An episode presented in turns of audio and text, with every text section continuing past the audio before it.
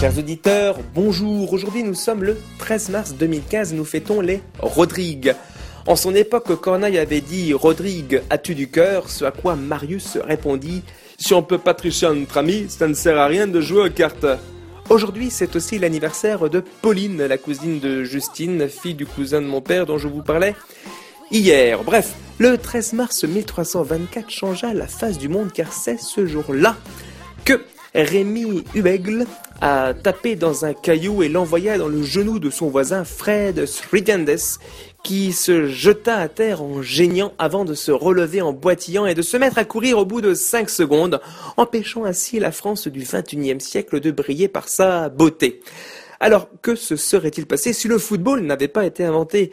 C'est bien simple, pas de foot, pas de match. Pas de match, pas de match télé. Pas de match télé, pas de Canal+, pas de Canal+, pas de Omar et Fred, pas de Omar et Fred.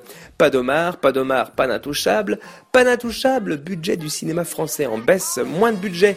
Moins de films, moins de films, c'est moins de cinéma.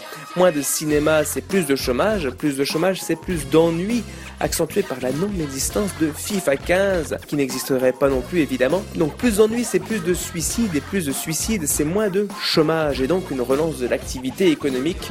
Donc un État plus riche, donc de grands travaux, donc une France plus belle. CQFD. Rendez-vous lundi pour une nouvelle Uchronique. Que se serait-il passé un 16 mars.